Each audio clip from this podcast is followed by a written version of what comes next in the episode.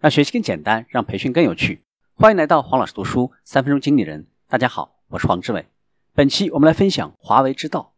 我们看一看华为是如何利用三十年的时间成为世界级优秀企业的。一个企业的经营机制，说到底就是一种利益的驱动机制。企业的价值分配系统必须合理。价值分配系统要合理的必要条件就是价值评价系统必须合理。而价值评价系统要合理，价值评价的原则以及企业的价值观系统、文化系统必须是积极的、蓬勃向上的。我们来看，权力创造价值，活下去是企业的硬道理。首先得生存下去，生存下去的充分且必要条件是拥有市场。企业能否活下去，取决于自己，而不是别人。活不下去，也不是因为别人不让活，而是自己没法活。企业的一切活动都应该导向商业成功。公司的生存发展需要利润，但是华为强调深淘滩低作业，只赚取合理的利润，要让上下游的合作伙伴也有合理的利润，营造端到端产业链的强健。只有客户的成功，才有华为的成功。华为董事会明确不以股东利益最大化为目标，也不以其利益相关者的利益最大化为原则。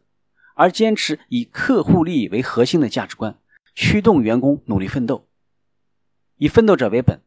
华为是靠企业文化精神粘合的，华为是有良好制约机制的集体奋斗。企业领导者最重要的事情就是创造和管理文化，领导者最重要的才能就是影响文化的能力。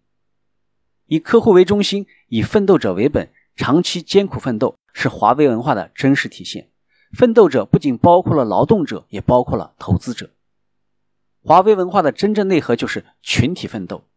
别人干得好，我为他高兴；他干得不好，我们帮帮他。胜则举杯相庆，败则拼死相救。管理第一，技术第二。没有一流的管理，领先的技术就会退化；有了一流的管理，即使技术二流也会进步。